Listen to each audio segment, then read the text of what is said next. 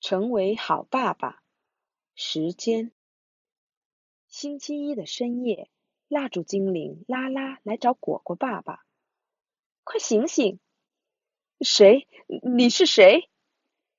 爸爸吓得把被子拉到鼻尖。不用怕，我是满足愿望的蜡烛精灵拉拉。因为去年果果过五岁生日时许了愿。知道果果去年许了什么愿望吗？是想下一个生日让爸爸早点回家。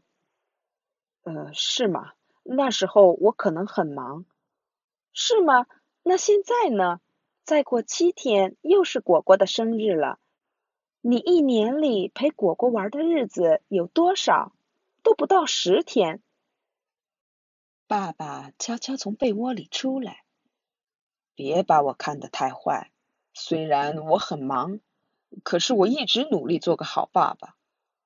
你真这样想吗？那我们一起回顾一下从去年六月到现在的日子吧。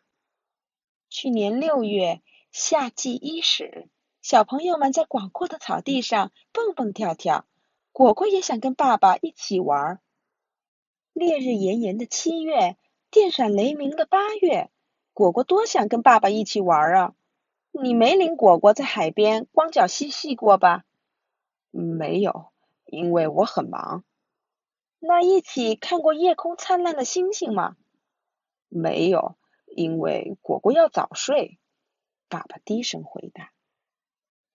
一天，一个月过去了，时间似水，就这样，夏天过去，秋天来了，秋高气爽。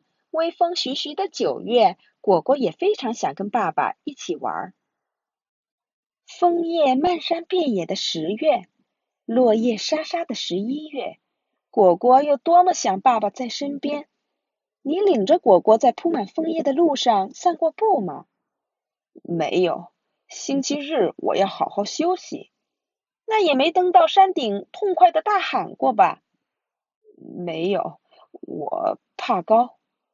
爸爸摸着额头回答：“一天，一个月过去了，时间似水。就这样，秋天过去，冬天来了。家家都全家人围坐在炕头上，聊得热火朝天。十二月，果果多么想跟爸爸聊天呢。鹅毛大雪飞舞的一月，凛冽寒风肆虐的二月。”果果盼望着跟爸爸一起玩耍。你跟果果一起堆过雪人吗？呃，如果感冒了怎么办？放风筝呢？没玩过。我最后一次放风筝是三十年前的事了。爸爸清了清嗓子回答道。冬去春来，蠢蠢欲动的小树芽们露出了头，冬眠的青蛙也睁开了眼睛。春天来报道的三月，果果依旧期待着爸爸能跟他一起玩。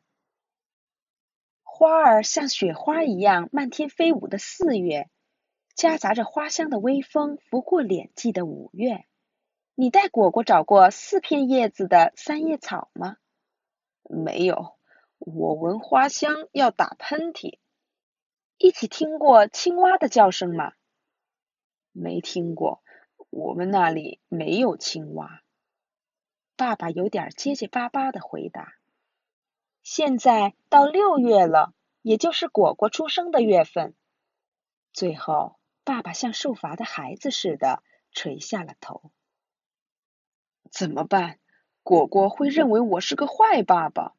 我没有带果果去海边，也没有领他在落满枫叶的路上散步，也没有堆雪人。更没有一起闻花香，不知不觉一年就这样过去了。爸爸好像马上就要哭了似的。别担心，还不算晚，离果果的生日还有一星期。星期二早上，爸爸亲果果的脸蛋儿十多次；星期三早上，让果果坐在脚上开了二十多次的飞机；星期四晚上，陪果果看图画书。直到果果睡着。星期五晚上，一起模仿恐龙，一起玩。星期六的白天，两个人一起用土豆和胡萝卜做好吃的菜肴。星期日在江边玩了一整天，等到夕阳西下，天空布满朱红色时，果果和爸爸边玩影子游戏边走回了家。星期日晚上过去，星期一来到了。今天是果果六岁生日，爸爸一下班，气喘吁吁的冲到了家。爸爸，我爱你！果果一下子扑到了爸爸的怀里。爸爸给果果写了一封信。果果，你已经六岁了，在爸爸的记忆中，还是一扭一扭的小宝宝。不管过去多长时间，就算是果果二十岁、六十岁了。爸爸也永远爱你，爸爸。理解时间的推移，怎样测量看不见摸不着的时间呢？时间是抽象的概念，可是表现时间的时刻、日期、月份和季节等却是能测定的单位。孩子对时间的最初理解，表现在对有关事件关系的下意识描述上，像。我做什么什么之前，这样的话体现出孩子的先后概念。以后孩子渐渐清楚连续的时间推移，开始表达一天的日程、过去和将来的事情。故事中涉及测量时间的单位中的一年即十二个月，月份是文化层面的概念。为了让小朋友容易理解，可以联系实际生活中的体验。也就是说。做个属于孩子的日历，放在家里，标记上家人的生日和特殊纪念日，然后时常拿着日历谈论这些纪念日。还有，每过去一天，就在日历上标示出来，回想上个月发生的事情，计划下个月要发生的事等。这些活动都有助于孩子理解时间的推移。